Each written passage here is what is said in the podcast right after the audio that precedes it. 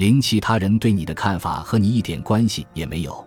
别人拿金发笨女郎开玩笑时，我一点都不生气，因为我知道自己既不笨也不是金发。陶丽·巴顿，歌手、歌曲作家、女演员、利他主义者、女企业家。我有个朋友是位杰出的作家。有一次，他给我打电话时惊慌失措，因为他对自己正在写的一本书的主题突然心生恐惧，再也写不下去了。和许多美好的事物一样。他写的那本书涉及个人隐私，内容偏负面，所以他担心这样太过分了。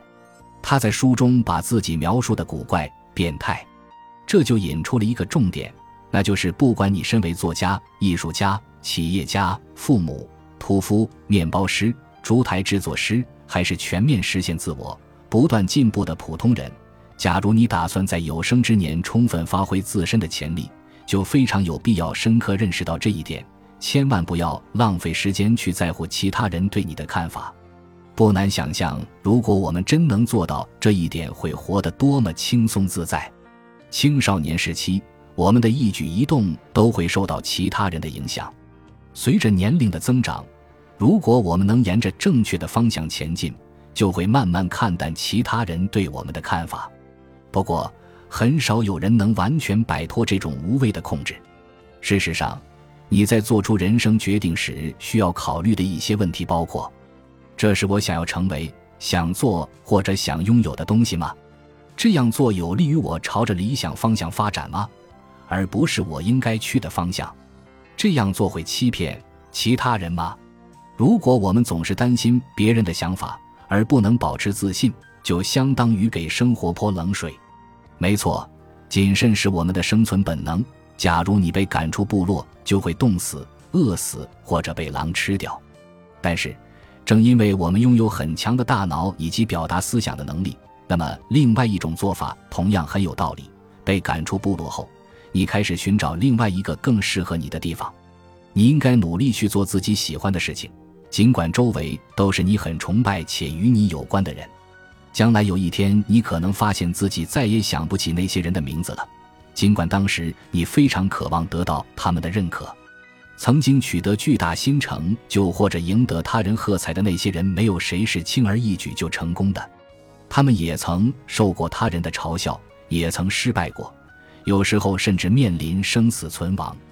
想想莱特兄弟的例子，你能想象得到人们当时是怎么看待他俩的吗？玛格丽特，你听说苏珊的可怜遭遇了吗？露丝。苏珊莱特吗？海伦是啊，真丢脸，可怜的家伙。露丝，他出什么事了？玛格丽特，还不是他那对双胞胎儿子。海伦，他已经受了够多罪了。那两个儿子出生时个就很大，现在又……玛格丽特，好像他那两个儿子。海伦，你是打算把剩下的西米露吃光吗？我来告诉你事情的原委好吗？露丝，玛格丽特，赶紧告诉我，玛格丽特。哦，我要说的话听起来也许很疯狂，不过他们，海伦，现在他那两个儿子竟然认为自己能飞呢，真丢脸。玛格丽特，他那两个儿子以为他们竟然认为自己能飞。露丝认为自己能飞起来。玛格丽特，没错，他们竟然以为自己能飞起来，其他的没听说。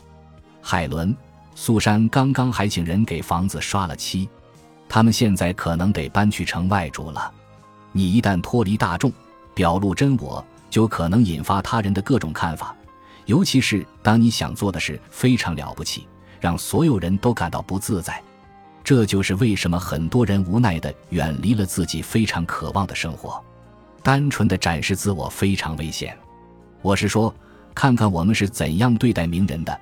我们会对他们的一举一动都吹毛求疵，四处传播、讨论、评价。令人惊讶的是，只有一半名人接受过康复治疗。你只需要对自己的言行负责，不需要在意带给他人的不安。两人看完同一部电影之后，其中一人可能连站都站不稳，眼睛充血，震惊不已，用了一大堆纸巾擦眼泪鼻涕，认为这是电影史上最感人的一部影片。而另一人则可能大步流星走到售票处，要求退钱，因为他觉得这部片子拍得烂极了。同样一部影片，两个人的体验却截然不同。为什么呢？因为重要的不是电影，而是看电影的人。他人对你的看法和你一点关系都没有，只和他们自己有关。此处的诀窍便是既要不受批评意见的影响，更难的是又不能过分在乎外界的认可。当然，一脸不好意思地接受他人的称赞一点都没错。但是如果你总是在寻求他人的认可，希望他们认为你足够好、足够出色。足够有才或者足够杰出，那么你就完蛋了。因为如果你把自身的价值建立在他人的看法之上，那么就相当于把属于自己的所有权利都交给了其他人，需要依赖外界来证明自己。这样，你就相当于在追求无法控制的东西。而如果那些人突然把注意力转到别处，或者改变想法，不再对你感兴趣了，你就会陷入严重的认同危机。重要的是。对你来说，什么是真的？如果你能始终坚守这一信念，就会成为超级英雄。其他一切都只不过是他人对现实的看法，和你毫无关系。那么，你怎样才能真正不去在意其他人的看法，做回最强大的自我呢？一，扪心自问：为什么？你为什么要说某些话或者做某件事呢？是为了赢得他人的喜爱吗？是为了让其他人不好过，因为你缺乏安全感吗？是为了报复某人，因为他们取笑你妈妈了吗？还是因为你所说的话所做的事源自实力与现实呢？你这样做是因为好玩吗？是因为你觉得有必要去做吗？是因为它能积极改变其他人的生活吗？请注意你的动机要诚实，努力做到诚信，你就会成功。二。始终做到尽力而为。当你缺乏安全感时，最容易受外界影响了。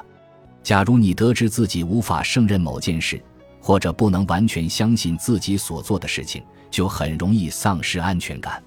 不管你是在提升自我价值，还是抚养子女，如果你能尽力而为，从诚信出发，那么就会非常自豪，就不会去在意其他人的想法了。